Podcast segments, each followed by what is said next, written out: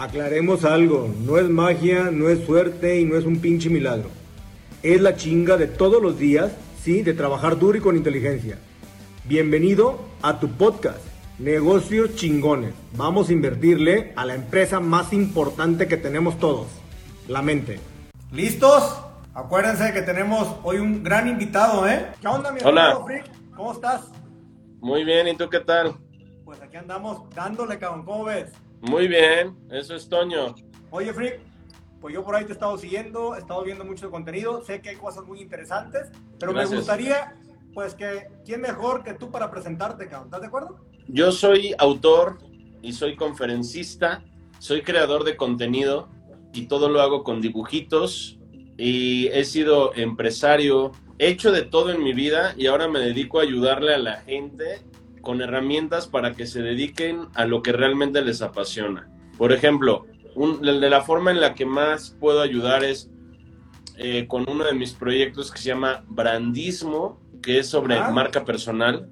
Y entonces a eso me dedico, a ayudar a la gente a que venda más, a que promocione sus servicios, que, que muestre su, su marca personal. Ya está, y en chinga, hay algo que me gusta mucho de lo que tú hablas, déjame decirte que me gusta porque es recio, güey. Recio quiere decir, este, habla las cosas neta, como son, ¿estamos de acuerdo? A huevo. O sea, no hay filtro, güey. O sea, es como va. Pero hay algo muy interesante que tú hablas, hablas mucho y, y me gustaría porque entendamos y me gusta que hablas mucho del tema del miedo y por qué la gente tiene esas barreras y todo lo que conlleva, ¿no? El poder romperlas para poder emprender y aventarte. Pero tú haces que es algo que es muy bueno y es una pregunta que me gustaría hacerte, güey. ¿Cómo, Free, cómo le haces tú para que tu mente, ¿sí? Sea tu subordinada? Porque al final de cuentas, para romper la barrera del miedo necesitas trabajarla, cara. ¿Cómo le haces? La mente tiende a dramatizar porque es su forma de poderte mantener eh, a las vivas para que cuando lleguen cosas pinches, según ella te está como haciendo que estés entrenado, pero todavía estamos en la fase en donde ese entrenamiento inconsciente se nos presenta de una forma en donde nos hace sufrir. Entonces, ese antídoto tiene que ser, número uno, darte cuenta de que por qué estabas pensando esa idiotez. Cuando tú cachas a tu mente, tienes que agradecer también. Tienes que agradecer que pudiste estar por encima de tu mente para saber que ella te está diciendo alguna tontería y que no es real. Y también tienes que sentir tu cuerpo para regresar al presente y el final del antídoto, para decirlo rápido, es el que tú sientas en tu cuerpo que ya tienes aquello por lo cual estabas en una crisis. Tienes que sentir que ya tienes aquello por lo cual estabas sufriendo de carecer. Entonces tienes que sentir la abundancia. Pero hay otra parte que es la mente, el ego, que es la que no le permite a uno poderse dar el lujo de pensar positivamente. ¿Por qué? Porque la mente quiere dramatizar. Entonces la gente quiere ser miserable porque inconscientemente es, un, es hueva.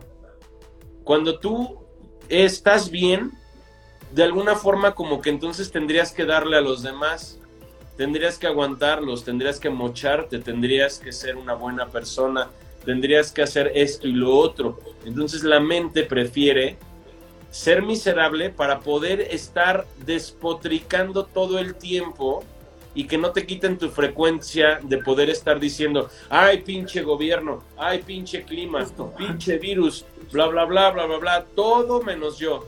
Todo está Oye, jodido. ¿Y no crees que todo ese tema, porque es algo que nos pasa mucho a los latinos, estamos de acuerdo, sobre todo mucho latinos, pero no, tú no crees que es un tema muy cultural, güey, que lo tenemos arraigado y muy cabrón y que, porque estamos, nacimos con eso, No, yo pienso que es un tema de evolución. ¿ok? Yo, yo pienso que, por ejemplo, los changos ahorita utilizan 19 herramientas. Nosotros utilizamos un millón, pero antes nosotros utilizábamos 19 también. An- Antes estábamos en esa etapa de la evolución en donde solo hacíamos esponjas con agua o palitos para sacar termitas o etcétera. Quiere decir que todo va cambiando y nosotros en algún momento éramos más bestias. Como dice Ken Wilber, que es un autor que habla mucho de la conciencia, dice que estamos en el punto intermedio entre las bestias y los dioses.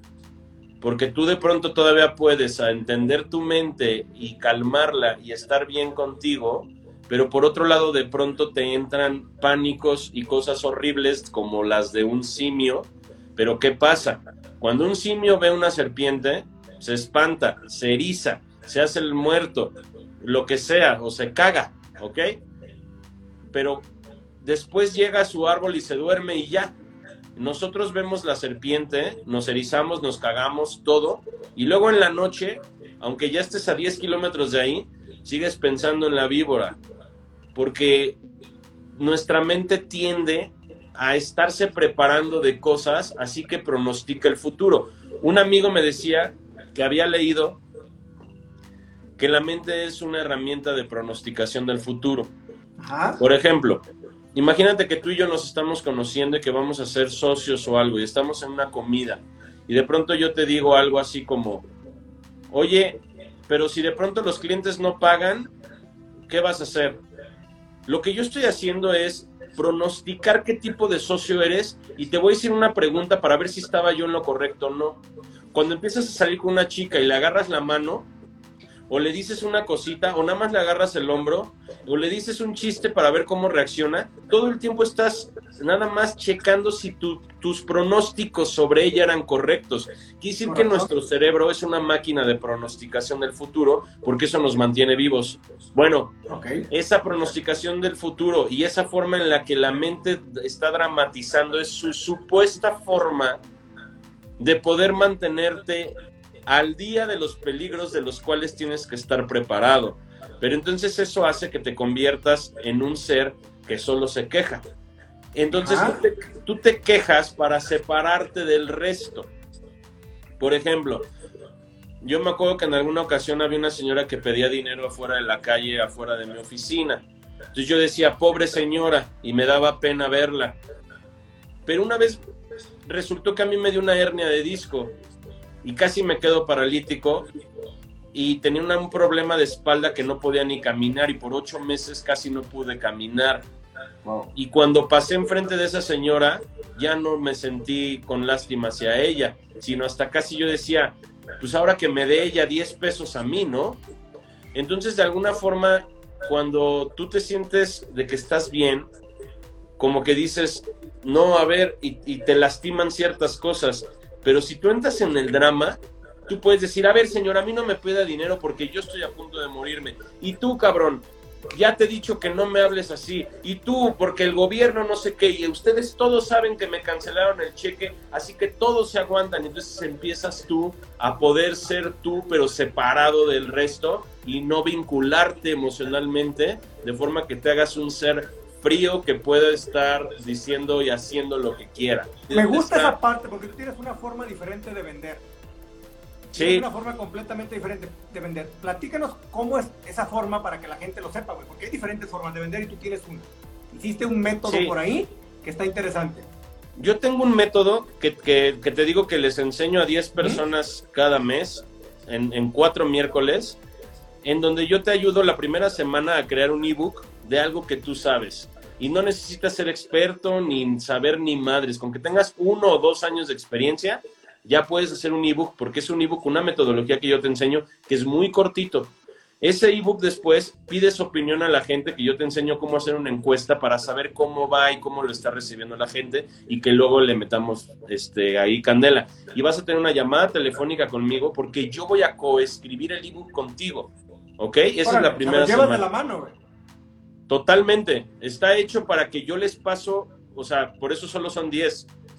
Yo solo escribo 10 ebooks al mes porque es lo que a mí me da para yo poderlos atender como princesas, ¿no? Después la segunda semana te enseño a cómo ese ebook lo puedes convertir. Un ebook es un libro en un PDF, alguien pregunta por ahí. Después, ese libro en PDF, yo te enseño a cómo convertirlo en conferencia y cómo convertirlo en un curso en línea para que tú puedas vender algo que tú grabaste y que se venda sin, mientras tú duermes, hacer dinero mientras duermes, como dicen, ¿no? Después de eso, la tercera semana te enseño a cómo hacer marketing digital de una forma muy sencilla para novatos, todo es para novatos, para cómo llegarle ese ebook y que tú te gastes como un peso más o menos te cuesta el que la gente lea tu ebook, el que una persona vea tu ebook o que, o que le dé clic a la publicación. Y entonces imagínate que le llegas a mil personas. Y entonces esas mil personas van a leer tu ebook de algo que tú más o menos sabes, pero lo hiciste algo como de un panfleto muy sencillo y se van a decir, órale, este güey me dio los secretos de cómo convertirme en diseñador o cómo ser abogado o cómo contratar los servicios de una constructora. Y se ve que sabe, ya aprendí de él, pero qué hueva hacerlo yo. Entonces al final tienes un call to action muy vendedor, en donde la gente te va a contactar y te enseño que el, el PDF tenga un botón y cuando ellos aprieten un botón, se abra su WhatsApp con una conversación ya contigo en donde ya nada más le den enviar a un mensaje que tú decidiste que quieres que diga su mensaje hacia ti y entonces ahí los, los, los empiezas a atender y en la cuarta semana, bueno, y en la tercera semana también te enseño a crear un robot para que eh, la gente pueda eh, promocionar su ebook de una forma más viral y que no gastes tanto. Y entonces, el ebook es el, objetivo del ebook para la gente es que obviamente pueda llegar a capitalizar algo. Ese es el, objetivo, a través de un ebook. Tú le regalas a miles de personas el ebook y se benefician todos. Y hay unos pocos, hay unos pocos que te van a comprar tu servicio caro que estás vendiendo en ese ebook al final. Entonces, esa es una metodología con la que la gente no sabes el cambio que hace en su vida por el simple hecho de cuatro miércoles, lo que te enseño, porque también creas un robot para viralizar tu contenido.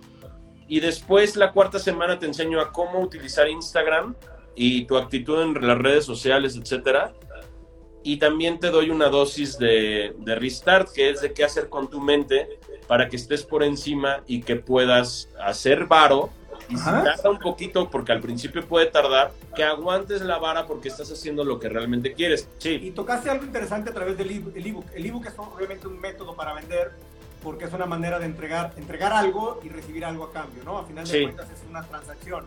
Y justo ahí es donde, donde viene mi siguiente pregunta contigo, porque justamente tiene que ver con el tema de capitalizar. Obviamente todos vivimos a través de, pues, necesitamos dinero para vivir, o sea, no nos cae nada, del cielo dicen que solamente cae agua, ¿estás de acuerdo? A huevo. Si cayera lana, pues chingón, todos. No estaríamos hablando aquí tú y yo.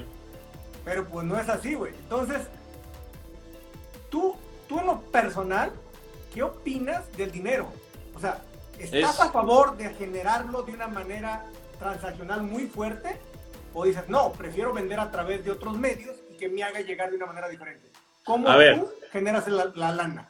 Son, son dos cosas. Una cosa ah. es el concepto que tengas del dinero, que el concepto del dinero para mí es energía pura. Porque no importa tú qué, cuánto dinero tengas, sino qué haces con él. Es correcto.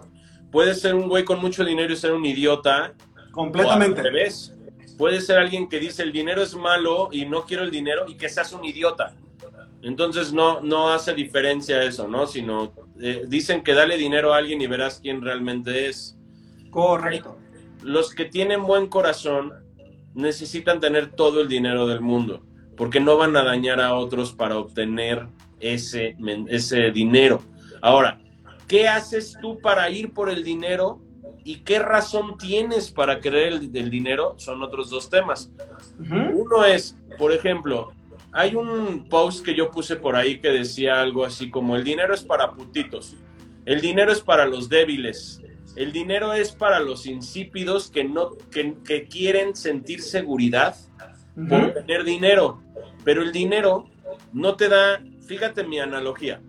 A ver, échamela, porque esa es la que me interesa saber. Sí. Vamos a ver. El dinero no te da felicidad como tal, pero te puede dar seguridad, pero a un cierto límite.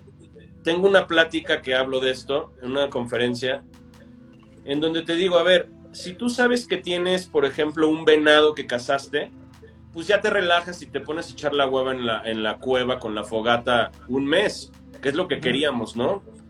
Que es lo equivalente a ver Netflix cuando tienes una quincena o cuando tienes proyectos, ¿ok? Te relajas. Después, si tú sabes que puedes pagar la renta de un mes, ay, qué bueno. Si puedes pagar la renta de seis meses, más tranquilo. Si puedes pagar la renta de un año o tres años, pues más chido, ¿ok? ¿Y qué pasa entonces cuando quiere decir que tú duermes más tranquilo cuando tienes dinero, cuando tienes renta, cuando tienes comida y cuando tienes esto y lo otro. Pero no necesariamente la línea sigue en aumento de que mientras más dinero tengas, te vas a ir sintiendo más y más seguro. No, hay un punto en donde ya no. Hay un punto en donde inclusive puede empezar a disminuir la seguridad porque entonces hay un punto en donde ya no es natural tener una cantidad de dinero como eh, hay gente que esas personas que tienen más dinero que un país. O sea, porque Correcto. entonces hay un punto en donde esos güeyes ahora van a pensar que todo el país les quiere quitar el dinero. Y entonces, o creen que por tener dinero iban a encontrar una satisfacción y creen que la felicidad es una, una suma de peldaños de posesiones y dinero y resulta cuando empiezan a llegar no se sienten satisfechos porque no por más dinero quiere decir que más seguridad o más felicidad. Entonces, pero la forma de ir, o sea, de... ¿Cómo, logras, ¿cómo logras un match justo ahí? Ahí está el punto. La lana obviamente quita broncas. Sí. La felicidad llega por otro lado. Sí. Pero hay un punto de decir, güey, aquí está chingón porque puedo hacer un match y se pone chida la cosa. Sí. ¿Cuál es el match para ti? Ya hablamos de que el dinero es energía y es chido. O sea, vayan todos por la mayor cantidad de dinero, háganse morbosamente millonarios, está bien. El dinero es chingón, es energía. ¿Qué vas a hacer con ese dinero? Ahí es en donde ya entra tu felicidad o no felicidad.